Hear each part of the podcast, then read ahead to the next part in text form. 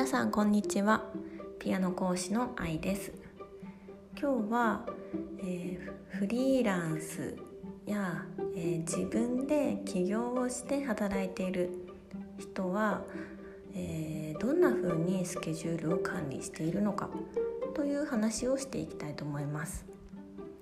で私もあのそんなにねたくさんの方のことを知らないですけれども私の周りにいる方とか私自身のスケジュールの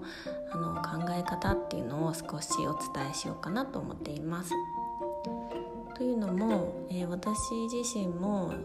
えー、数年間は、えー、雇われて所属をして仕事をしていたんですね。でその当時はとにかく朝何時から夕方何時まではきちんとこの職場にいてください。昼休みは何時から何分までがお休みですよ。っていうようなことがしっかり決まってたんです。でその時間を超える場合は残業になるんだけども残業代はあのほとんど出ないからもう早めに仕事を切り上げて帰ってください。こんな職場だったんですね。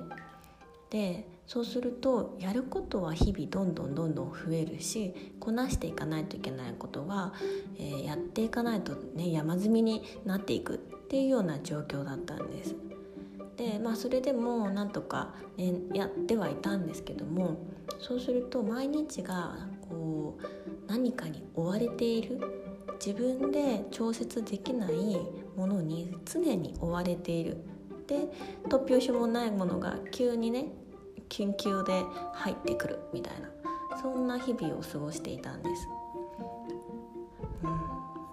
今思うと本当に精神的にもすごくストレスを、えー、抱えていたなって思います。風邪もねよくひいてましたし体にもすごく影響があったと思います、うん、今はあのー、まあえーと、結婚があったり引っ越しをしたりいろんな環境の変化もあったりして自分で働くっていうことをあの決めてやっているんですけれどもスケジュールの立て方が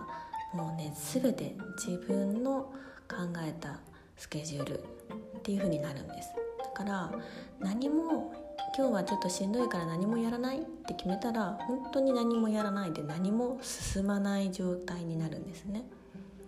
であ今日はとても体調もいいし頭の回転もなんだかすごく調子がいいどんどん進めようって思ったら時間を忘れてでもすごくこう仕事がはかどるっていう時があるんです。でスケジュールを、あのー、決めるんですけども細かくは決めません。まあ何て言うんでしょうかね。決める順番が働いていたあの所属で働いていた時とは逆っていう感じですね。大きな1年間でこれぐらいのことをやろう。じゃあ半年の目半年の目標はこのぐらい。で3ヶ月だったらこれぐらい。1ヶ月だったらこれぐらい。で1週間はこのぐらい。じゃあ今日は一体何をしようか。っていうふうに逆算して考えて、えー、動いていくっていうそういう習慣ができてきました。でその中で、まあ、1ヶ月だったら1ヶ月の中であの体調のね悪い日とかあの家族の用事で時間が取れない日もあればしっかりここは時間をとってできそうだなっていう時にまとめてやっていたり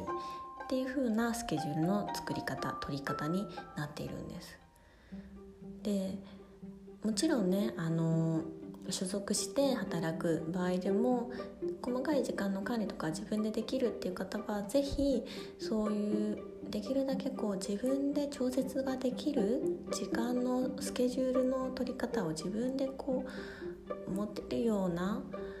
あのところを少しずつその範囲を広げていくと